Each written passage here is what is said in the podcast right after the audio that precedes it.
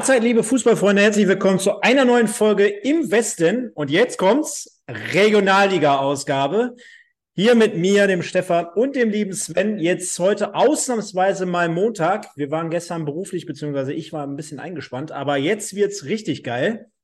Denn wir nehmen uns jetzt hier immer knapp eine Stunde um mal die Regionalliga durchzuforsten, Sven. Und dann, glaube ich, ist das auch in dem Fall schon dein Stichwort, denn ich begrüße dich. Du warst ja am Wochenende wieder im Einsatz in Bocholt, kann ich ja schon mal vorwegnehmen.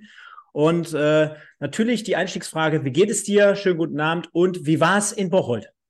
Ja, erstmal wunderschönen guten Abend. Auch für mich ungewohnt montagsabends. Finde ich aber irgendwie gar nicht so schlimm, ehrlich gesagt. Äh, hat so ein bisschen was. Ähm, hoffe, dass wir trotzdem einige mit dabei haben. Sehe auch schon alle wieder aktiv. Freue mich über alle, die da sind. Mir geht es soweit gut. Ich hoffe, dir geht es auch gut. Äh, der ein oder andere, der dir gefolgt ist bei Instagram, hat ja gesehen, dass du äh, auch äh, einen sehr interessanten Tag gestern verleben konntest äh, in Dortmund bei der Saisoneröffnung. Ähm, wie war es in Bocholt? Äh, wettertechnisch sehr, sehr interessant. Von Sonne über Regen, Starkregen, Gewitterwarnung und Unwetterwarnung, alles mit dabei gewesen. Und ansonsten, ja, Spiel kommen wir nachher noch drauf, aber war sehr, sehr interessant. Hat Spaß gemacht auf jeden Fall in Bocholt, wie immer. Vor allen Dingen, wenn man ein paar bekannte Gesichter sieht. Das denke ich mir. Und ähm, vielleicht mal rein zur Erklärung für die Leute da draußen. Es sind ja schon wieder einige am Start hier, auch an diesem schönen äh, Montagabend. Und ähm, ganz kurz zur Erklärung. Wir haben zwar letzte äh, Woche schon mit Sascha Eller hier, hier angefangen, Rekordsendung. Erstmal Lob an euch da draußen, liebe Leute. Das war natürlich sensationell. Äh, damit, ja, hätten wir vielleicht nicht unbedingt gerechnet, aber haben uns das natürlich so erhofft. Und von daher äh, offizieller Beginn jetzt aber hier zum 1.8. Neue Staffel, neue Saison, neues Spiel, neues Glück, Sven. Und dementsprechend gibt es hier so ein paar Änderungen und äh, natürlich eine, dass hier eine Stunde jetzt heute mal über die Regionalliga West gesprochen wird. Ich kann schon mal den Hinweis geben mit dem Herze. Das findet dann ausnahmsweise doch nicht morgen statt, obwohl wir letzte Woche angekündigt haben, Dritte Liga Podcast immer dienstags. Aber bei der, all der Aufregung, da wird er wohl vergessen haben, dass er morgen Geburtstag hat, Sven. Und äh, dementsprechend müssen wir es nochmal um einen Tag verschieben. Ausnahmsweise also jetzt nochmal an einem Mittwoch mit dem Herze. Wird ja auch spannend sein. Der MSV Duisburg spielt 1-1 in Freiburg. Auch da schon mal der Hinweis, heute Abend 21.15 Uhr, 19.02 auch dort in neuem Design und äh, alles schnicki schnacke neu. Und Rot-Weiß Essen verliert das Eröffnungsspiel in Halle. Das also gibt es dann am Mittwoch und auch hier kleine Neuerung, Sven. Wir fangen ja jede Sendung immer an mit unserem im Westen des Tages. Und wir wollen mal schauen, dass wir, was wir da so in Zukunft mit unserem neuen Hauptsponsor auf die Beine stellen können. Und da mache ich jetzt mal eine neue Kategorie auf, die sich jetzt äh, schimpft. Und da muss ich jetzt echt auf den Zungenbrecher aufpassen. Und zwar it. sehen wir es jetzt. Du siehst es ungefähr jetzt gleich. Da. Yes. Den im Westen des Tages, powered by United Autoglass oder wie Freunde sagen würden, United Autoglas präsentiert den im Westen des Tages. Sven. Ah, herrlich. Herrlich. Schöne Grüße an den Frank an dieser Stelle.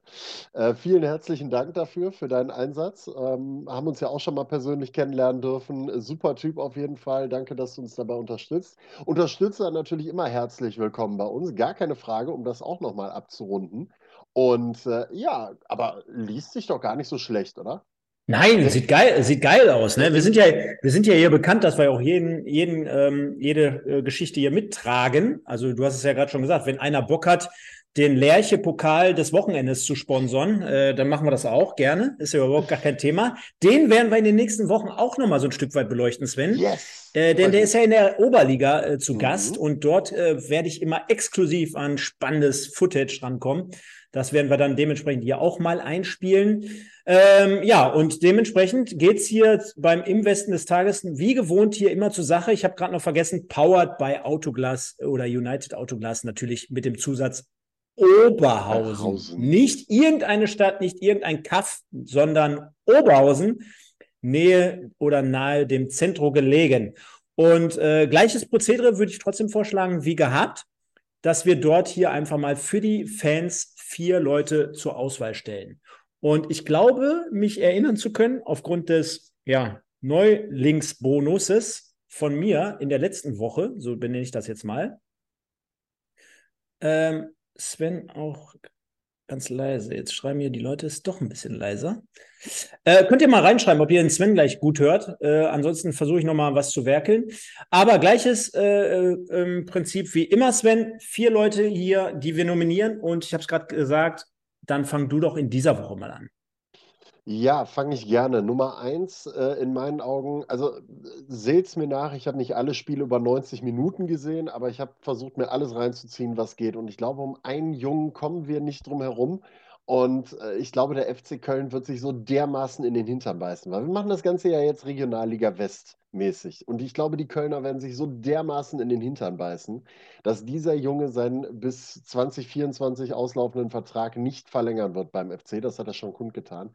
Justin Deal hat gegen Rot-Weiß Aalen wieder zwei Tore gemacht, hat auch am ersten Spieltag schon getroffen. Ähm, es geht nicht mehr um den Doppelpack, den er geschnürt hat, sondern es geht vor allen Dingen darum, wie er spielt. Und dieser Junge ist von niemandem momentan zu stoppen. Der hat Tempo, der hat Technik, der ist jung, der ist.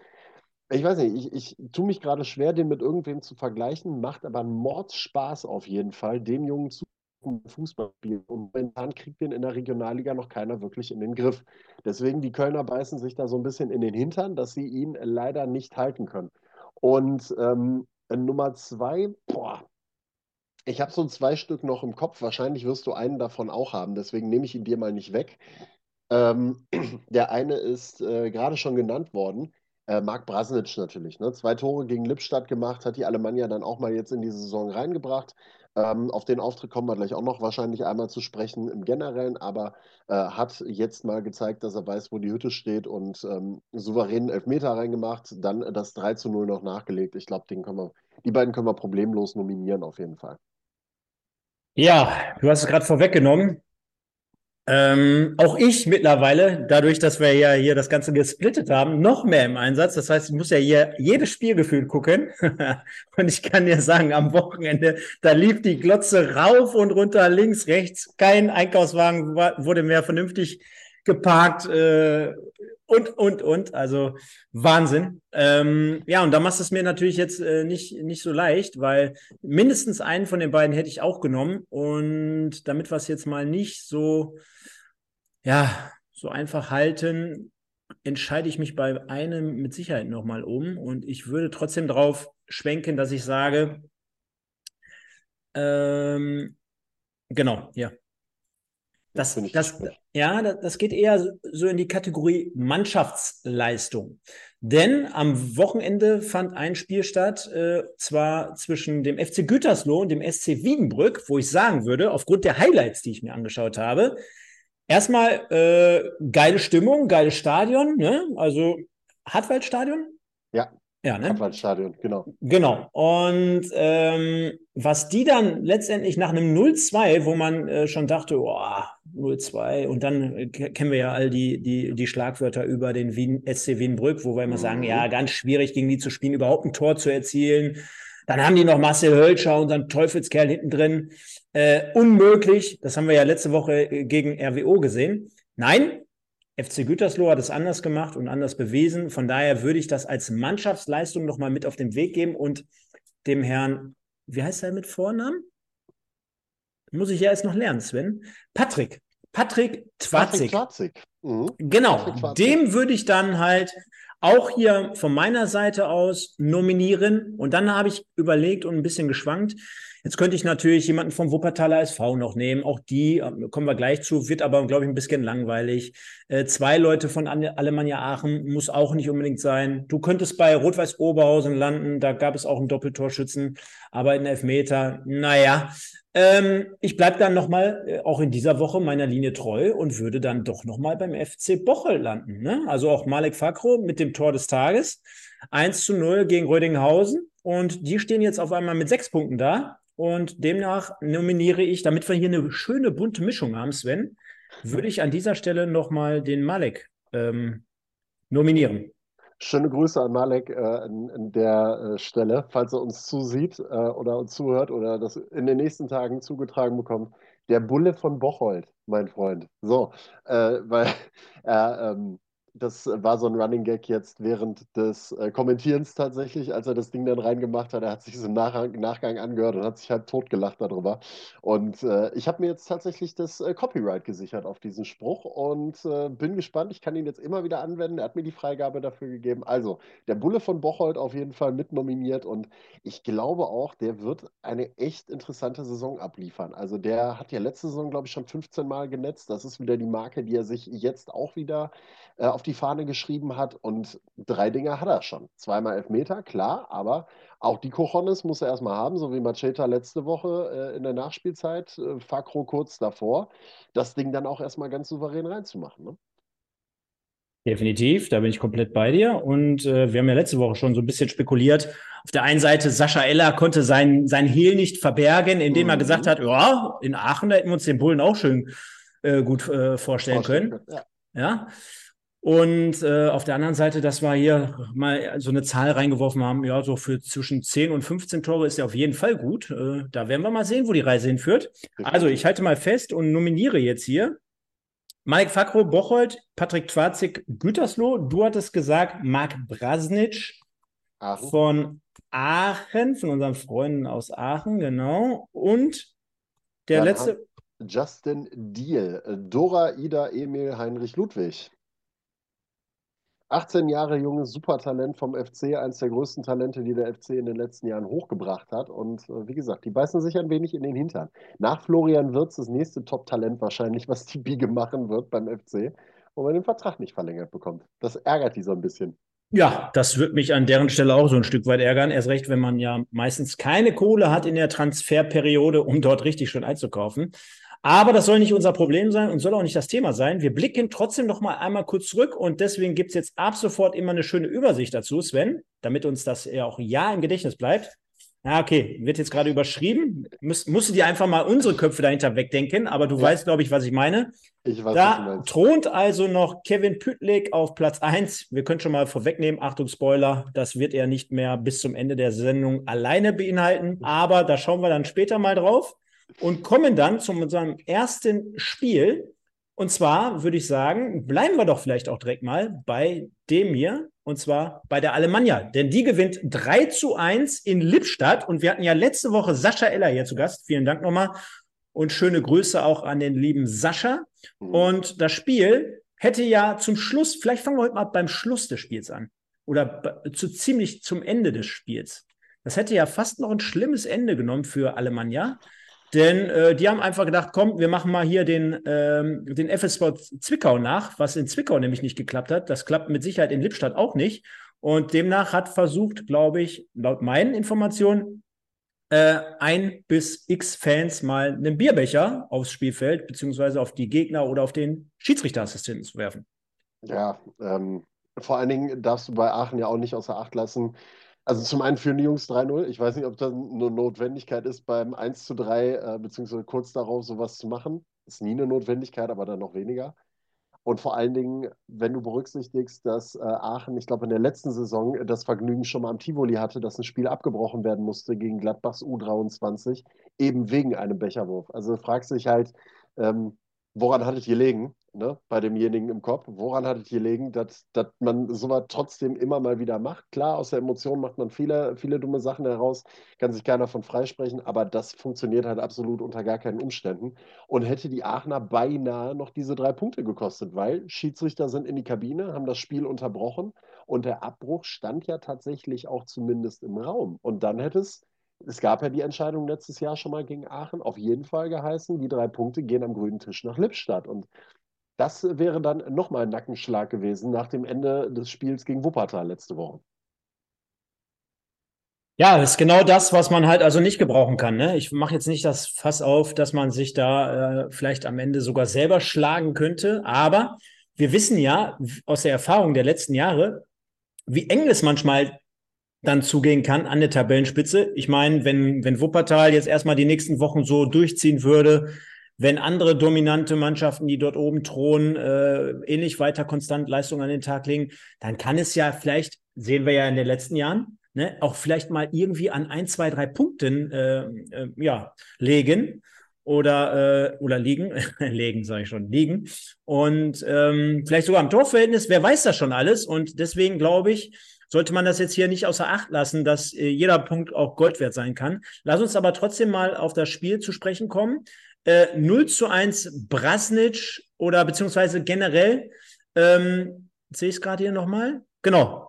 Ich glaube, das war ein eindeutiger Elfmeter an Bappo gefault. Ja. Ne, äh, da brauchen wir gar nicht drüber reden. Im Hintergrund übrigens auch äh, die schöne neue ähm, Tribüne beim SV Lippstadt. Immer eine Reise super. wert und ja, auch sehr total. gut gefüllt. Ähm, kannst du ja mal kurz berichten, wie, wie das aus deiner Sicht so war? Also, ich glaube, das ist unstrittig. Guter Pass. Bappo läuft in die Schnittstelle ein, zieht nochmal äh, oder will nach innen ziehen auf seinen, auf seinen rechten Fuß und ja, der Verteidiger so ein bisschen unbeholfen, würde ich mal so sagen. Ja, vor allen Dingen, ähm, also ich, ich, ich gehe jetzt mal gar nicht auf die Szene als solche im Einzelnen. Ein klarer Elfmeter, brauchen wir nicht drum streiten. Äh, der Alemannia hat, glaube ich, früh gut getan, dass sie früh das 1 zu 0 eben gemacht hat, auch wenn es eben Elfmeter war. Aber ich glaube, das hat dann extrem viel Sicherheit gebracht nach diesem Ende gegen Wuppertal. Brauchtest du das auch? Das äh, haben sie bekommen und ähm, haben dann eine äh, verhältnismäßig souveräne erste Halbzeit hingelegt, wobei du auch nicht außer Acht lassen darfst. Lippstadt hat ganz, ganz früh die Chance gehabt, schon in, Führungs in Führung zu gehen durch äh, Viktor Meyer nach zwei Minuten, hat das Ding da auf dem Fuß gehabt, elf Meter vom Tor. Hat auch schon Tage gegeben in der letzten Saison, da hat er so ein Ding reingemacht. Also von daher haben die Aachener da ein bisschen Glück gehabt, haben danach aber die erste Halbzeit unheimlich souverän runtergespielt. Uli Bappo ähm, mit einer super Partie im Mittelfeld, war da so der Strippenzieher, hat ja auch den Elfmeter beispielsweise rausgeholt. Ja, und dann mit Strujic und Brasnic ähm, den komfortablen Vorsprung rausgeholt und dann hast du halt in Halbzeit 2 so ein bisschen gemerkt, dann haben sie ein bisschen den Gang rausgenommen, dann kam das 1 zu 3, äh, kurz vor Schluss. Das war dann so, ja gut, mal, dann fällt halt das 1 zu 3, dann hätte Lippstadt vielleicht auch noch das 2 zu 3 erzielen können mit ein bisschen Glück. Also mal gucken, wie es dann noch gelaufen wäre, aber unterm Strich ein völlig verdienter Sieg für die Aachener und äh, die sind dann jetzt auch in der Saison angekommen und ich glaube, das war so ein Spiel, das brauchst du dann auch. Und nach diesem, nach diesem Nackenschlag gegen Wuppertal brauchst du dieses Spiel einfach für so ein bisschen Ruhe, so ein bisschen runterkommen, die ersten drei Punkte gesichert, drei Tore gemacht, hinten nicht viel zugelassen, durchatmen. Frage an dich. Hast du noch einen, äh, einen Zirkel zu Hause? Wie früher in der Schule? Ein Zirkel? Nee, ich leider nicht, nee. Weil, Zirkel. ja, ich spiele jetzt nämlich auf das 2 zu 0 nochmal an. Das fand ich nämlich richtig geil und sehenswert. Ja. Denn äh, vorausgegangen war eine Ecke für die Alemannia. Der Ball wird abgewehrt, kommt über Bappo dann nochmal der den Ball nach außen spielt, zu Anton Heinz. Und der spielt oder der trifft die Flanke genauso, wie er im Normalfall immer die Freistöße schießt. Wie eine Bananenflanke hat man ja vor ein paar Jahren oder vor, äh, zu unserer Zeit wahrscheinlich vor 20 Jahren, Sven, äh, zu Bundesliga-Zeiten, zu Mario Basta-Zeiten beispielsweise, ja. äh, spielt die Flanke und was dann noch dazu kommt, ist ganz einfach, der hat nicht nur die Schärfe, der hat den Zug zum Tor, also der hat auch die Geschwindigkeit ja, und er trifft genau oder schlägt genau dort ein im 5-Meter-Raum oder im 16-Meter-Raum, wo es dem Torwart echt schwierig macht, mit dem Winkel raus oder bleibe ich drin, raus, rein. Ja. Und dann halt Strujic mit allem, was er hat, als anlaufender Spieler, der natürlich mit Zug zum Tor ist, schiebt sich da gut äh, zwischen zwei Abwehrspieler ein. Äh, hat mir sehr, sehr gut gefallen, gerade die Vorarbeit mit Bedacht nach einer abgewehrten Ecke, das so nochmal rauszuspielen und dann die Flanke so zu schlagen. Tolles Tor. Ja, absolut. Ist vor allen Dingen dann nicht, wie du es gerade sagst, einfach mal wild reingekloppt, sondern ist wirklich ähm, so gespielt, wie sie es spielen wollten. Also das ist wirklich mit, mit ganz viel Köpfchen auch gespielt und dann hast du mit Anton Heinz Nummer einen mit einem unfassbaren linken Fuß, der genau solche Bälle schlagen kann. Ne? Und du sagst es gerade, perfekter Punkt getroffen zwischen genau diesem Bereich für einen Torwart, der undankbar ist. Soll ich rauskommen? Soll ich drin bleiben? Was mache ich jetzt? Du kannst, in, du kannst in beiden Situationen scheiße aussehen. Gehst du raus, kommt vielleicht einer vorher noch an den Ball und nickt das Ding dann da ein.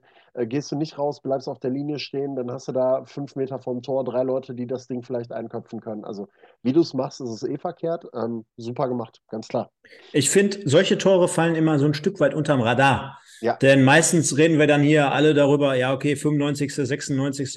Minute noch das Spiel gedreht oder ein Knaller aus 30 Metern oben rechts in Giebel rein.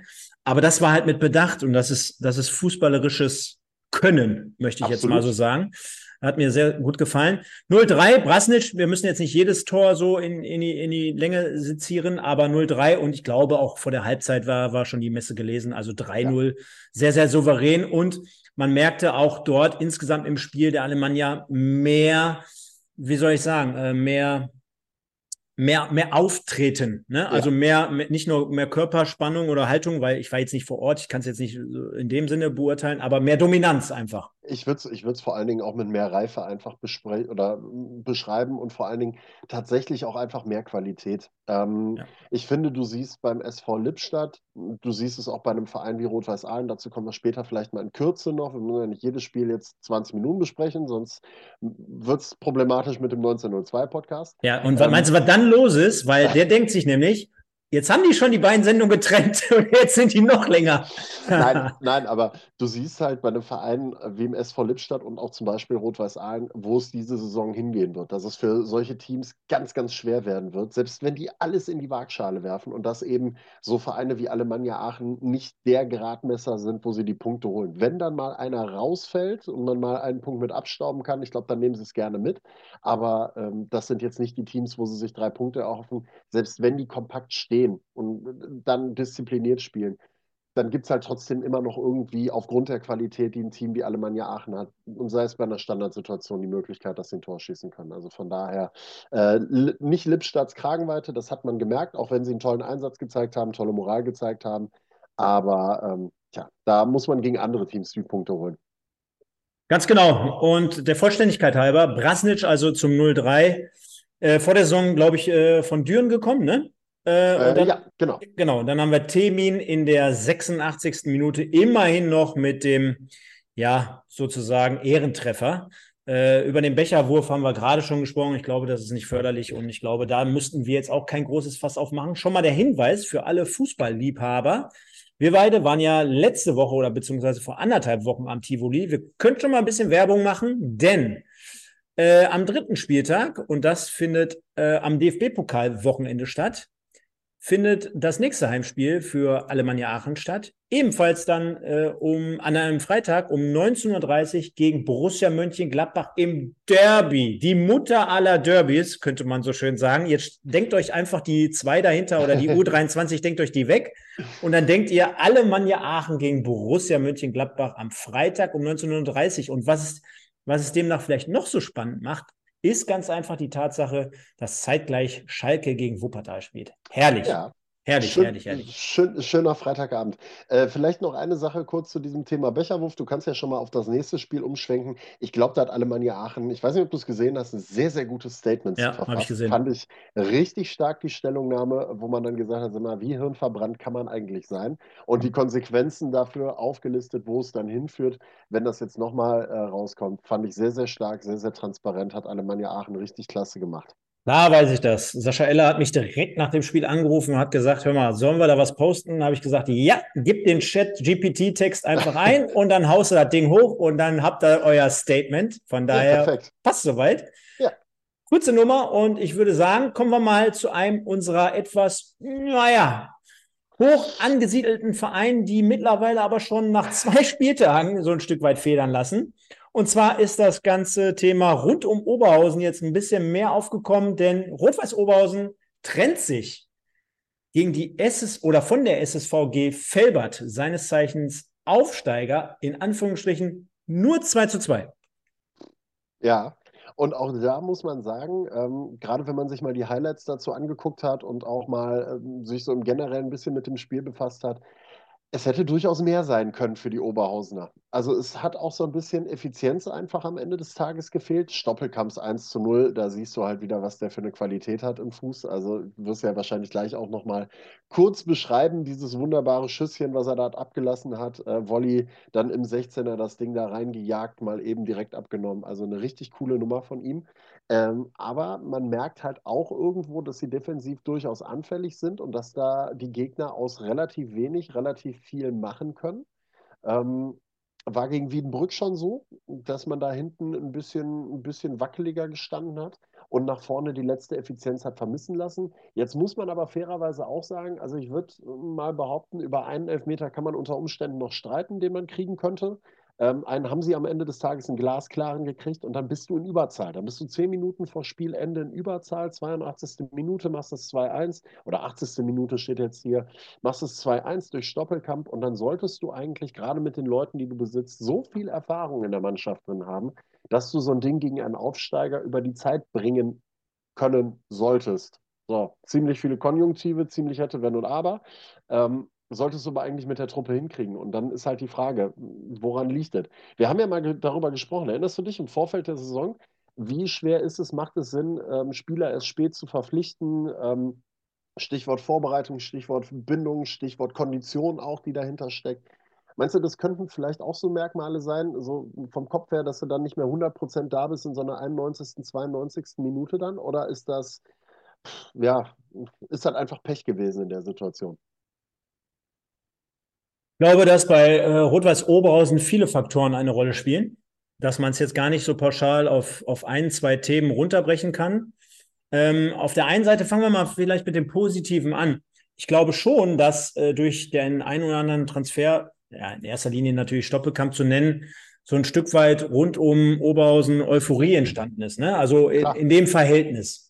Ja, also das kann man, wenn man da Social Media so ein bisschen affin ist oder wenn man da immer zwischen den Zeilen liest, kann man das so entnehmen. Ist natürlich überschaubar, aber trotzdem waren am äh, Freitag ja trotz über 3000 Zuschauer im Stadion und das für Oberhausen während der Ferienzeit jetzt auch nicht gerade unbedingt schlecht. Mhm. Ne? Und gegen einen Aussteiger wie Felbert. Wir haben ja auch das Duell in zwei Wochen, glaube ich, dann gegen Aachen. Da wird es eine ganz, ganz andere Kulisse werden. Da freuen wir uns schon drauf, ne? Du da kommentierst? Ich yes. als Gast, ich als Gast, dann sehen wir uns. Sehr cool, freue ich mich. Bin also eingeladen. Ich habe hab heute die Info gekriegt. RWO gegen Aachen ist auf meinem Zettel. Freitagsabends freue ich mich sehr drauf auf das Spiel und wird bestimmt geil. Da siehst du mal, das war jetzt zum Beispiel mal wieder nicht abgestimmt, dass wir sowas jetzt hier raushauen. Das ist äh, dann halt, das nennt man spontan. Auf jeden Fall, ja, äh, ich glaube schon, dass es generell ein paar gute Sachen dort gab, aber du hast gerade vorweggenommen, äh, späte Transfers, äh, Gleichgewicht der Mannschaft, ja. Also wir haben immer mal die Quantität angesprochen. Jetzt könnte man sagen, oh, okay, das passt schon so mittlerweile einigermaßen. Äh, wir haben aber noch nie über Altersstruktur, über Führungsspieler gesprochen. Das haben wir noch gar nicht gemacht. Ich bleibe ja dabei, so ein Herzenbruch wäre vielleicht aus meiner Sicht sogar wichtiger gewesen in der Innenverteidigerposition ja. als äh, jetzt nachbetrachtet so ein Kleinsorge oder irgendjemand anders.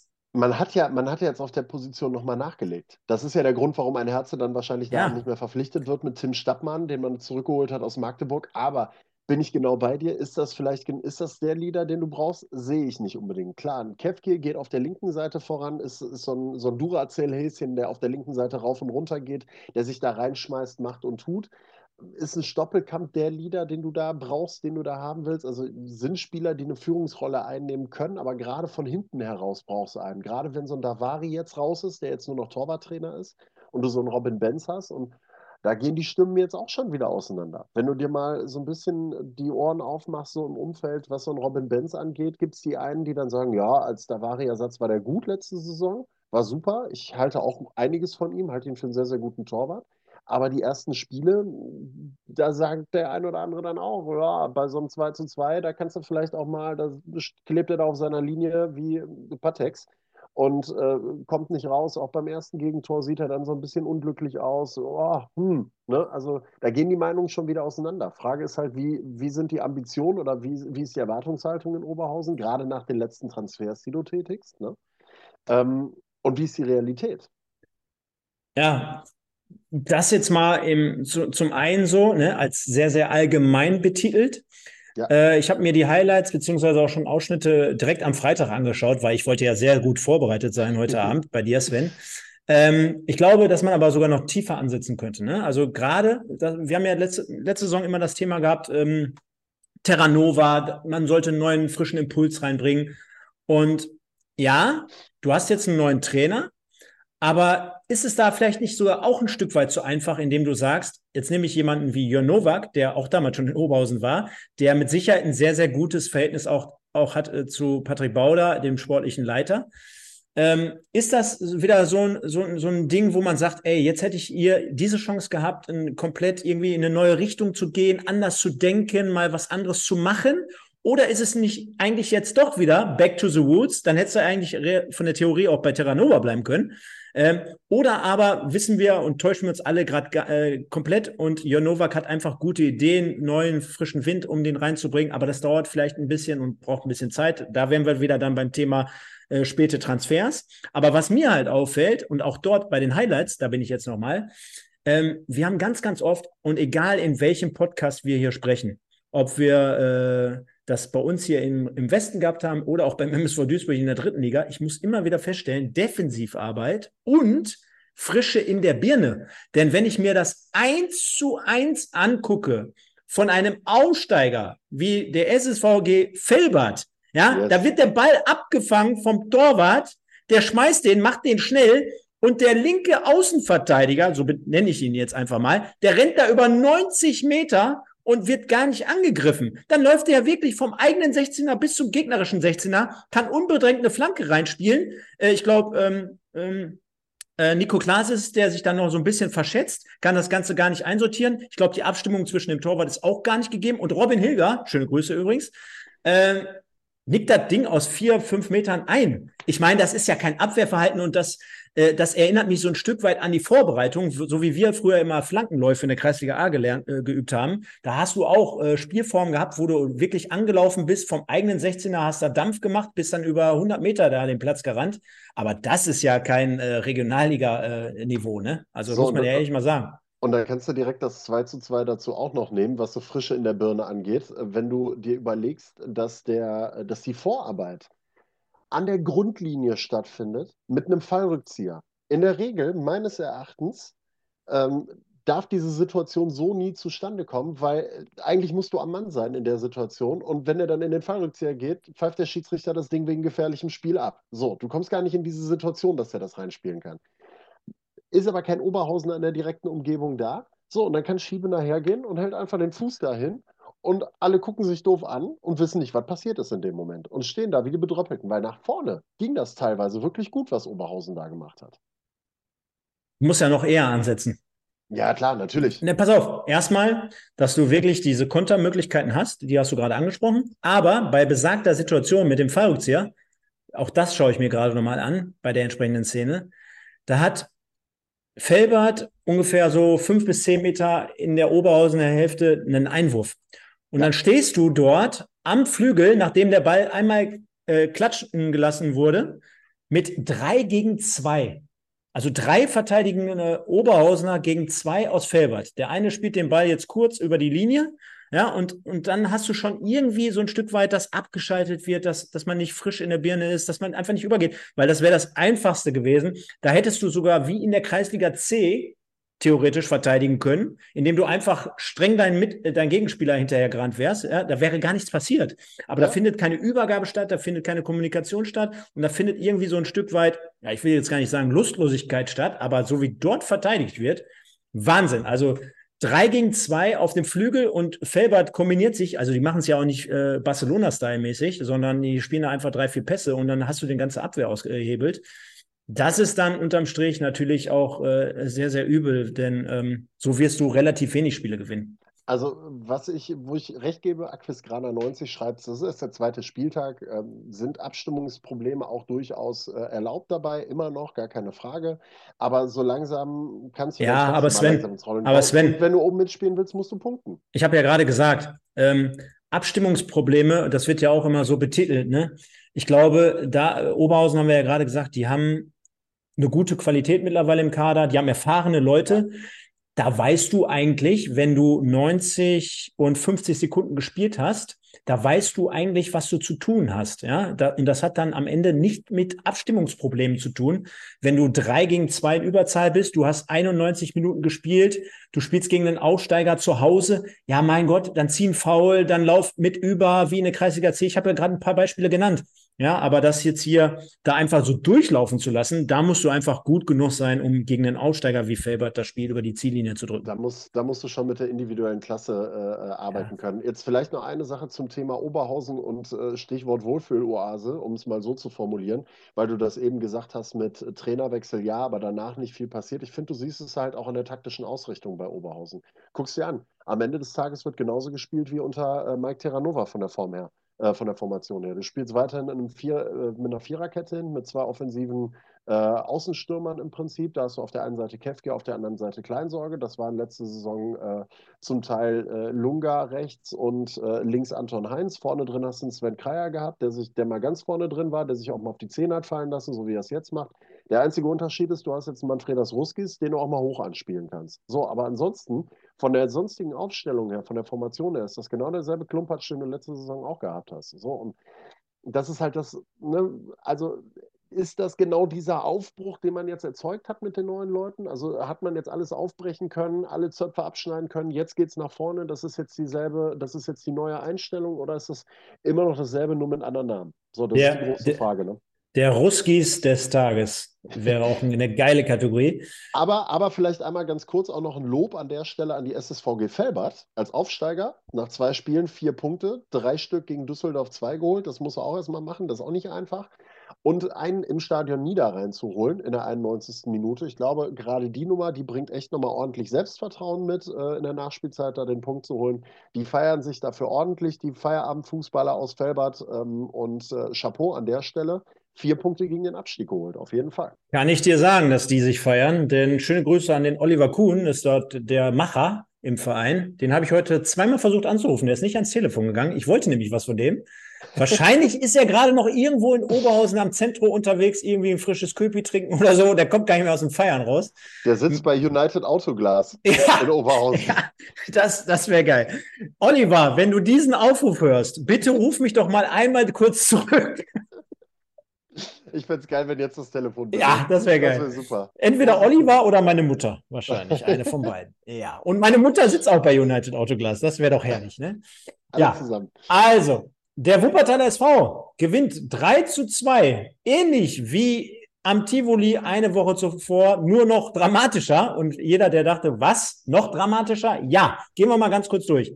Jonathan Benchop mit seinem ersten Tor für Wuppertal, Elfmeter 1-0. Dann haben wir Schröers mit dem 1-1 für Borussia Mönchengladbach. Doppelschlag, dann durch Walde, 69. Minute. Da dachte man schon, hahaha, in Aachen kann man gewinnen, aber zu Hause gegen die Gladbacher, in Felbert übrigens, auch wieder, da sind, wir kommen aus Felbert heute gar nicht mehr raus, Sven. 1 zu 2. Und dann, lass uns einfach alles mal vergessen, brachen wieder alle Dämme, in dem Fall in Felbert.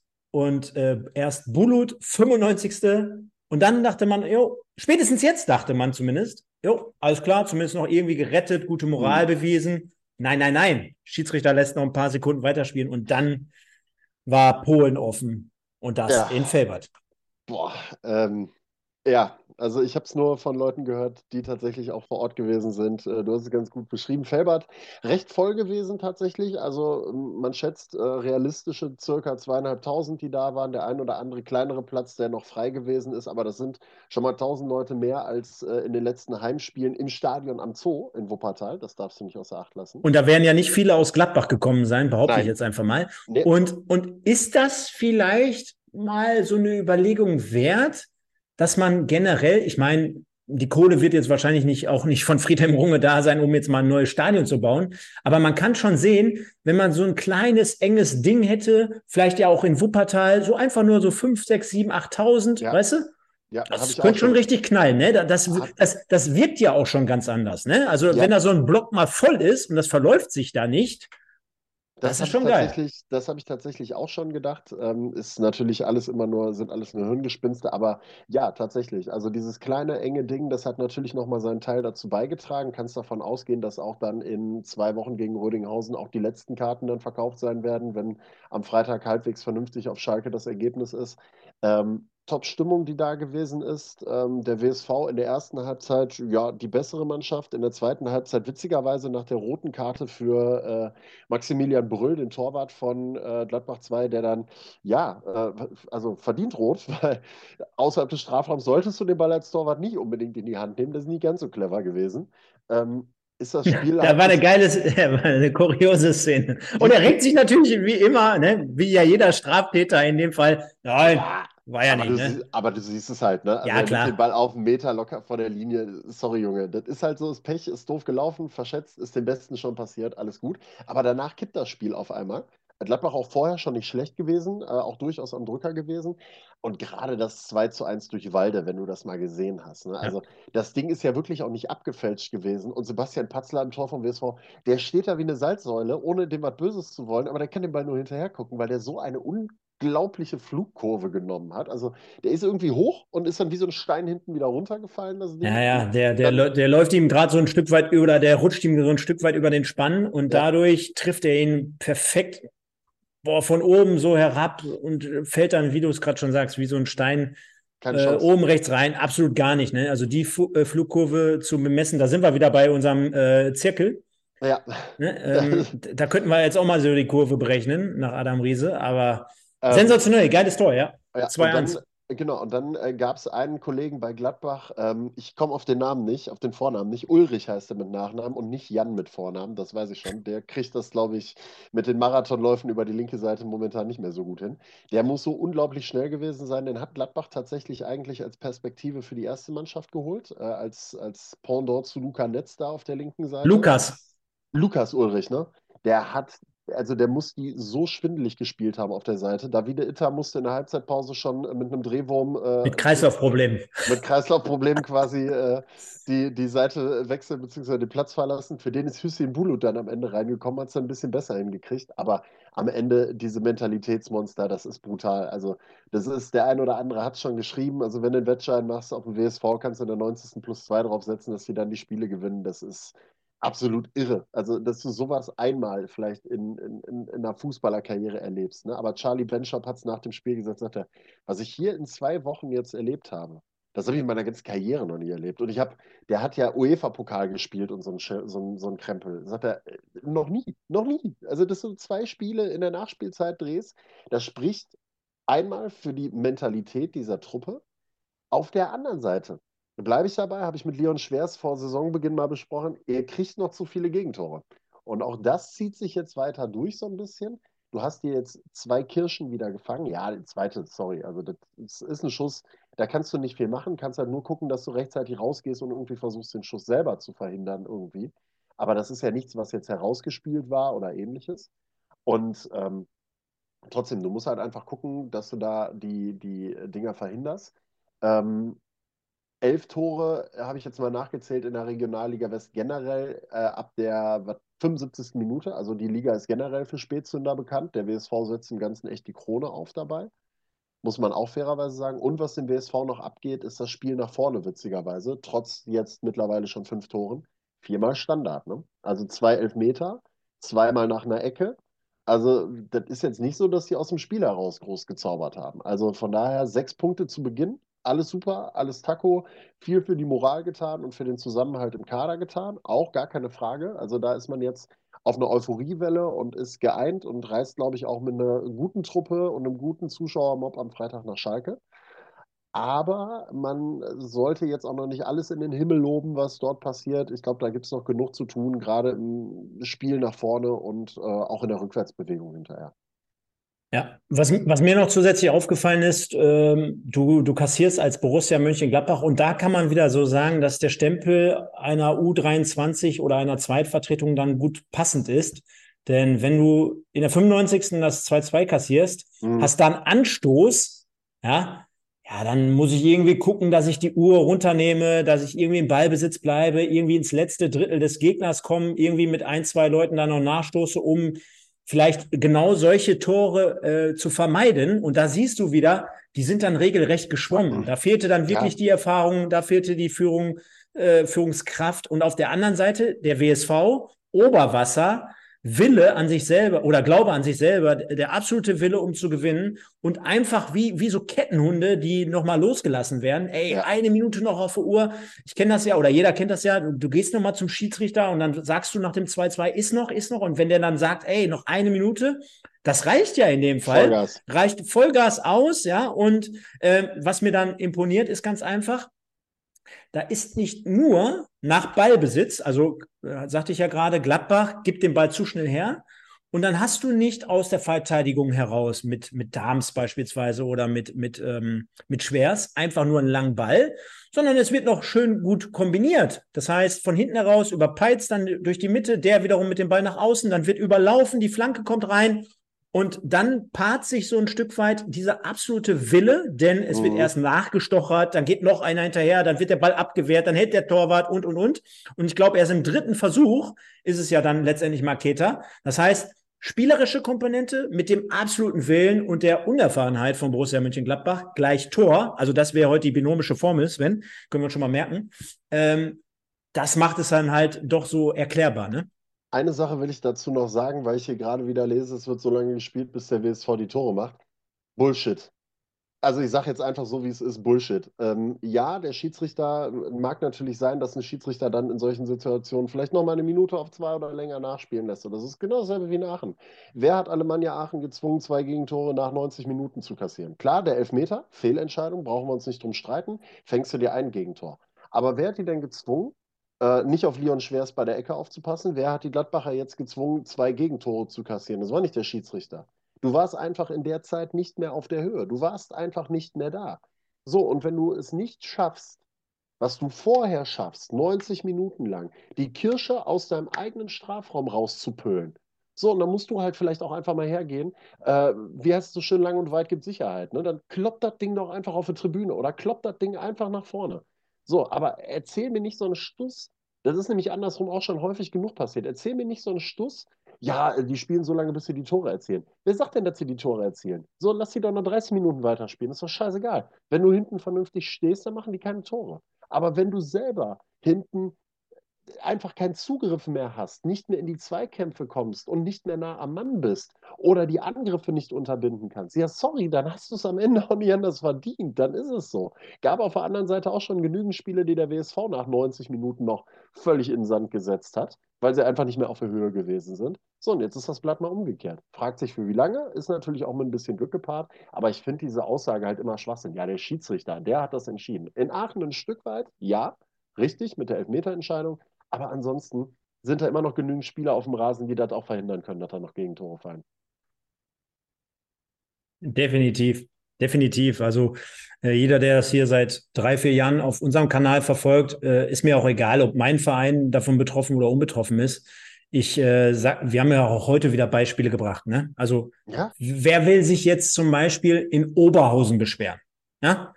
Da, da fällt das eins zu eins, habe ich ja gerade gesagt, über einen, äh, einen Lauf von 100 Metern auf der linken Seite. Der Ball wird reingeschlagen und da köpft einer aus 3,50 Meter ein. Punkt eins. Dann verteidigst du das 2-2 so eklatant. Willst du da jetzt auch hingehen und sagen, ja, Schiedsrichter Nachspielzeit hier und da? Ja, und und genau. Aachen, Aachen haben wir auch fairerweise letzte Woche gesagt und auch Sascha Eller. Und da sprechen dann die meisten irgendwie gar nicht darüber, ne? Ich meine, was hat der Torwart da gemacht? Beim, beim ja. 1-2. Der ja. springt da komplett, hat keine Beherrschung, springt da komplett vorbei, kommt viel zu kurz, kann sich vielleicht am Anfang auch nicht entscheiden, Ecke auch gut getroffen und, und, und. Aber äh, da wäre ich doch als Fan genauso selbstkritisch und würde sagen, ey, ganz klarer Torwartfehler. Oder Mitschuld zumindest. So, deswegen. Also Egal. Ich, genau. La lass uns weitermachen, sonst kommen wir hier in Schwulitäten, denn die Leute warten schon. Aber erster Hinweis, liebe Leute, 33 Likes bei mittlerweile über 100 Leuten hier ausnahmsweise an einem Montagabend, das geht so nicht. Von daher bitte einfach mal liken, liken, liken, teilen, teilen, teilen und im Nachgang bitte mal kommentieren. Was waren an diesem Spieltag so die Highlights für euch? Was glaubt ihr, äh, kann Aachen nächste Woche gegen Gladbach nachlegen? Sind die jetzt in der Spur? Wie sieht es in Oberhausen aus? Also wir wollen auch wissen, wie ist eure Gemütslage derzeit rund ums Stadion Niederrhein? Oder aber glaubt ihr, dass Rot-Weiß Aalen noch den Durchmarsch macht von ganz hinten, Sven? Und äh, bevor wir jetzt über den gesamten Spieltag gucken, lass uns doch mal trotzdem noch mal unsere Freunde vom ersten FC Bocholt mit reinnehmen. Die würde ich vorschlagen, beleuchten wir auch noch mal ganz kurz, denn die haben ja eins zu gewonnen und du warst vor Ort. Yes, Ganz kurz und knackig, äh, ein, ein, intensives Spiel, ein rassiges Spiel. Äh, Mathis Haasmann hat sich als Boxer hervorgetan, hat mit Gino Windmüller nach 13 Minuten schon den ersten Spieler aus dem Spiel rausgenommen. Ähm, ich glaube mit Gehirnerschütterung oder äh, Platzwunde, die genäht werden musste. Gute Besserung an der Stelle. Äh, der Bocholter Innenverteidiger da äh, ordentlich lediert. Marvin Leuch, glaube ich, fünf Minuten später von ihm fast rausgenockt worden. Also der war, der war sehr, sehr stabil, der gute Mathis Haasmann, der Torwart von Rödinghausen. Ähm, ansonsten ja, die eine oder andere Torchance. In Halbzeit 2 wurde es dann nochmal, vielleicht auch wegen der Witterungsbedingungen, es gab in der Halbzeitpause einen ordentlich kräftigen Schauer. Also es hat richtig heftig geregnet. Ähm, vielleicht nochmal ein bisschen interessanter, ein bisschen intensiver das Ganze mit einigen Torchancen auf beiden Seiten. Also es war wirklich irgendwann der Moment erreicht, wo du gesagt hast, keine Ahnung, für wen das Pendel jetzt ausschlägt. Beide mit guten Chancen. Kenny, Kelly Lunga auf der einen Seite, äh, Patrick Kurzen auf der anderen Seite, Simon Engelmann vor der Halbzeit mal mit einer guten Torchance.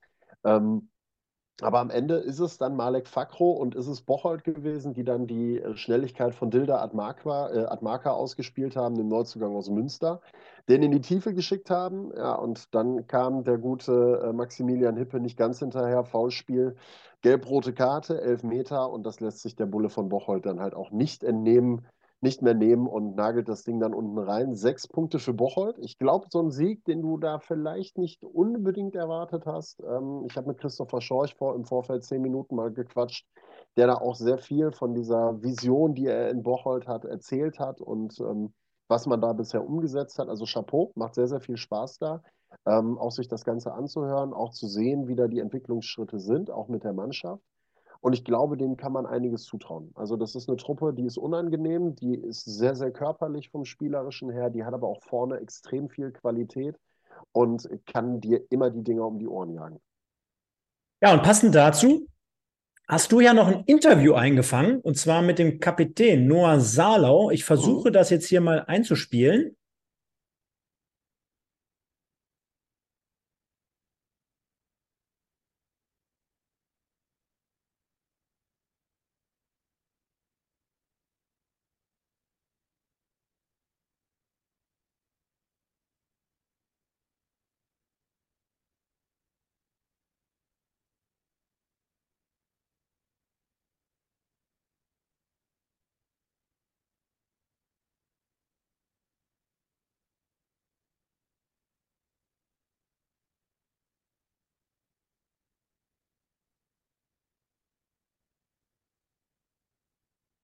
Ja, so viel der Kapitän vom ersten FC Bocholt, der ja auch überglücklich war, dieses Ding noch in der ja, quasi letzten Sekunde auch für seine Mannschaft gedreht zu haben. Ne?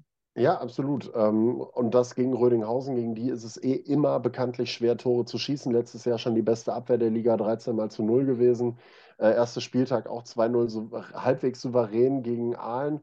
Ähm, wobei ich eigentlich immer also auch das Gefühl hatte, die müssten ein bisschen besser abgestimmt sein. Das müsste ein bisschen automatisierter laufen, weil die halt einen großen Teil des, dem, der Mannschaft zusammengehalten haben. Du hast nur noch drei neue auf dem Platz gehabt zu Spielbeginn. Davon einmal Simon Engelmann, der ja auch Rödinghausen kennt. Aber der wirkt aktuell noch so ein bisschen wie so ein Fremdkörper in der Mannschaft, muss ich auch sagen. So, und bevor wir jetzt zu viel Zeit verlieren, denn ich kenne dich, ratter ich jetzt heute mal den Spieltag runter, yes. denn sonst verlieren wir zu viel Zeit. Kleiner Hinweis noch an dieser Stelle. Vielen Dank für all die Kommentare hier auch im Chat. Sehr, sehr viele dabei, die auch sehr, sehr Sinnvolles von sich geben. Vielen Dank ja. dafür. Viele, viele Likes, viele Kommentare und viele Abonnenten bitte noch on top. Dann wären wir glücklich. Und Sven, Hinweis.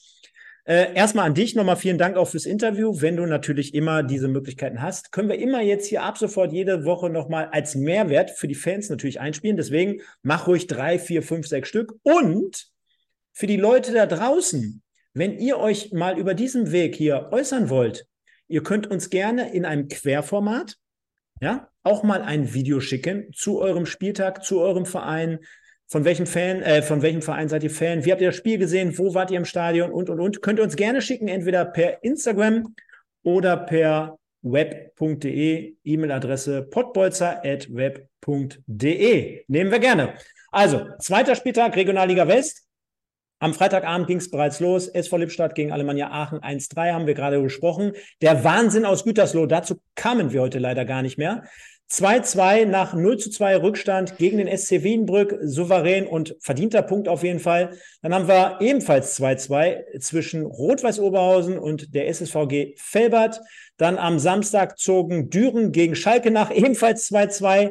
Bocholt gewinnt 1 zu 0 gegen Rödinghausen. Dann unser Aalener, da wird's dunkel, da wird's echt böse. Da sprechen wir nächste Woche mal ein bisschen ausführlicher drüber, würde ich sagen, Sven. 0 zu 5 gegen den ersten FC Köln und Herrn Diel, wie gerade von dir auch schon vorgeschlagen, zum United Autoglas im Westen des Tages. Und dann haben wir Fortuna Köln, die gewinnen 1-0, stehen derzeit mit sechs Punkten auch ganz, ganz weit oben gegen den FC Wegberg Beek. Dann haben wir Fortuna Düsseldorf 2 gegen Paderborn 2, auch ein absolutes Schmankerl, wahrscheinlich vor 85 Zuschauern mit 0 zu 2. Und der Wuppertaler SV trennt sich von Borussia München-Gladbach mit einem, jetzt hätte ich fast gesagt 2-2, aber es war ein 3-2 Heimerfolg vor über zweieinhalbtausend geschätzten von Sven Lesser Zuschauern im Stadion in Felbert. Und dann ergibt das folgendes Tabellenbild. Da würde ich an dieser Stelle dann wieder die, an dich übergeben, Sven. Nach dem äh, zweiten Spieltag. Ja, äh, ich, ich sag mal so, aussagekräftig ist halt was anderes. Ne? Fortuna Köln wird sich die Tabelle gerne einrahmen, glaube ich, aktuell. Äh, Momentaufnahme, mit der sie sehr, sehr glücklich sind auf Tabellenplatz 1. Ähm, Spreu wird sich noch vom Weizen trennen. Bocholt werden wir irgendwo in den Regionen erwarten können. Wuppertal wahrscheinlich auch. Für Felbert und Paderborn wird es wahrscheinlich noch eine Etage tiefer gehen. Also alles noch sehr, sehr durchgemischtes Bild. Rot-Weiß-Aalen ganz am Ende mit Lippstadt. Also ich glaube, da unten so die drei, das ist was, das kann man schon durchaus erwarten auf diesen Abstiegsplätzen. Mal gucken, wer da noch runterrutscht. Aachen Aachen wird sich natürlich noch hocharbeiten, aktuell auf Rang 9.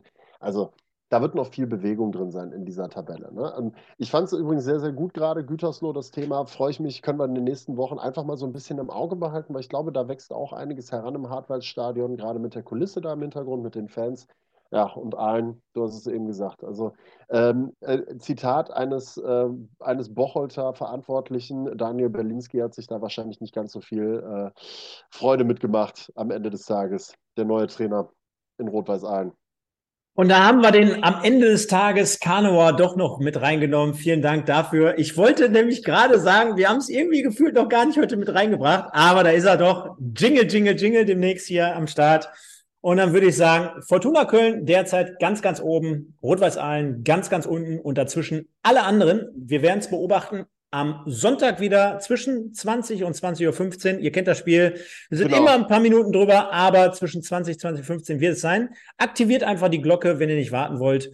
Und dann seid ihr bei YouTube immer live am Start. Und, und einen haben wir noch. Genau, und während Stefan jetzt gerade noch auswertet, Pottbolzer, äh, den United Autoglas äh, im Westen des Tages. Äh, vielleicht noch eine kurze lustige Anekdote. Wir haben aktuell mit, äh, wir haben gerade zwei Probespieler in der Regionalliga West, äh, die Rang und Namen haben. Hast du das mitbekommen? Nee, noch Borussia, gar nicht. Borussia München-Gladbachs U23 hat gestern einen interessanten Testspieler gehabt. Armin Younes hat gestern für Gladbachs U23 gespielt, der Ex-Nationalspieler, Ex-Frankfurter, Ex-Gladbacher, Ex-Lauterer gegen äh, den KFC Uerdingen. 2 zu 5 ging das Spiel aus. Der hat doch, der hat doch mittlerweile. Wie viel, wie, wie viel ging das Spiel aus? 2 zu 5. Also der KFC hat 5 zu 2 gewonnen in dem ah, okay. Genau. Der äh, Younes hat doch mittlerweile genauso viele Vereine wie Marco Marin, oder? Äh, so ungefähr, so ungefähr. Mhm. Er hat, hat, auch gesagt, der Saudi-Arabien-Wechsel war äh, nur zweitrangig wegen dem Geld. Ne? Lass äh, klar. Ja, äh, und, und der zweite Name ist noch viel besser und er passt so, so, so super zur Stadt. Er spielt bei Fortuna Köln aktuell im Training, ist natürlich. Ach, doch, habe ich. Ja, ja, doch, habe ich. Doch, das habe ich mitbekommen. Ja, ja. Anthony Modest hier, wie ja. jeder noch irgendwie so. Ne? Anthony Modest ist äh, im Probetraining oder im Fithaltetraining, sagen wir mal so, ich bezweifle, dass der ein Probetraining bräuchte, äh, bei Fortuna Köln. Das wäre wär nach nach Pierre Micheller sogar Moritz Stoppelkamp, Charlie Benschop. Also ich weiß nicht, was die Regionalliga West noch für uns bereithält. Julian Korb, äh, was die Liga noch für uns bereithält in diesem Transfersumme. Wahnsinn. Gaga. So. Also, wir lösen auf. United Autoglas Oberhausen, präsentiert von unserem Kumpel, dem Frank. Schönen Grüße und vielen Dank dafür. Im Westen des Tages ist geworden Marc Brasnic von Alemannia Aachen mit 51 Prozent, gefolgt von Malik Fakro 21, also in Anführungsstrichen doppelt Aachen, wenn man äh, Sascha Eller glauben möchte. Äh, Deal auf äh, Platz 3 mit 17 Prozent, Quarzig auf 9 Prozent kommend. Äh, und das ist dann in dem Fall unser Ergebnis für diese Woche. Sven, Glückwunsch an äh, Marc Brasnic nach Aachen. Wird mit Sicherheit nicht die letzte Nominierung und vielleicht auch nicht der letzte Spieler aus Aachen gewesen sein. Wir sehen uns am kommenden Sonntag wieder zwischen 20 2015, haben wir schon gesagt. Dann gibt es den dritten Spieltag in der Regionalliga West. Großes DFB-Pokal-Wochenende. Ja, ähm, aber keiner der Vereine ist meines Wissens nach betroffen, denn im Niederrhein-Pokal hat ja Rot-Weiß Essen gewonnen, demnach qualifiziert, spielen gegen den HSV. Das wäre auch ein geiles Los geworden für alle anderen Regionalligisten, ne? machen wir uns nichts vor. HSV mega. Ja, also ich kann mir gut vorstellen, so Düren gegen HSV oder äh, Strahlen gegen Düren, äh, Strahlen gegen HSV, das wäre doch auch geil gewesen in, beim, beim Herrn Tecklenburg. Da hätten wir die, die Kanne wieder aufgemacht. Nein, Spaß beiseite. Wird eine coole Nummer und äh, Jetzt sehe ich gerade, Verbindung wird wieder hergestellt. Der Livestream ist offline. Ja, herrlich. Ja. Ja, jetzt, jetzt sind wir wieder da. Jetzt sind wir wieder da. Denn einen haben wir noch, Sven. da sind wir wieder. Einen haben wir noch und äh, schöne Grüße an Brasnic nach Aachen, hatte ich gesagt. Dir, Sven, wie immer, vielen, vielen Dank für die Fachexpertise. Hat wie immer Spaß gemacht. Wir sehen uns am Sonntag wieder. Vergesst nicht, am Mittwoch einzuschalten zu Im Westen. Regionalliga war heute sondern dritte Liga mit mir und dem oder mit dem Herze und mit mir. Da schauen wir auf den ersten Spieltag der, dritten Liga und jetzt gibt es gleich noch MSV 1902 und morgen gibt es das und übermorgen gibt es das. Ich komme gar nicht mehr raus. Aber Sven hat viel Spaß gemacht und gleich nach deinen Schlussworten habe ich noch einen. Jo, äh, ja, wie immer viel Spaß gemacht das Ganze. Also an Marc Brasnic einmal im Westen des Tages, also United Autoglas im Westen des Tages, zwei Tore, drei Punkte, perfektes Wochenende für ihn auf jeden Fall mit Alemannia Aachen. Schöne Grüße an alle, die wieder mit dabei gewesen sind. Ja, Hamza Sagiri in Aachen im Probetraining, wissen wir auch. Sind gespannt, ob der da auch hingeht oder nicht oder wie auch immer. Das werden wir auch noch beleuchten in den nächsten Tagen. Schaltet am Mittwoch ein, wenn äh, Felix Herzenbruch und Stefan Sander die dritte Liga abrocken. Fragt den Herzen mal, ob er bei RWO gegen Aachen mit am Start ist als Experte. Ich bin gespannt. Und äh, ja, dann war es das von meiner Seite. Wir sehen uns alle am Sonntag wieder. Tschüss, bleibt gesund. Bis Sonntag.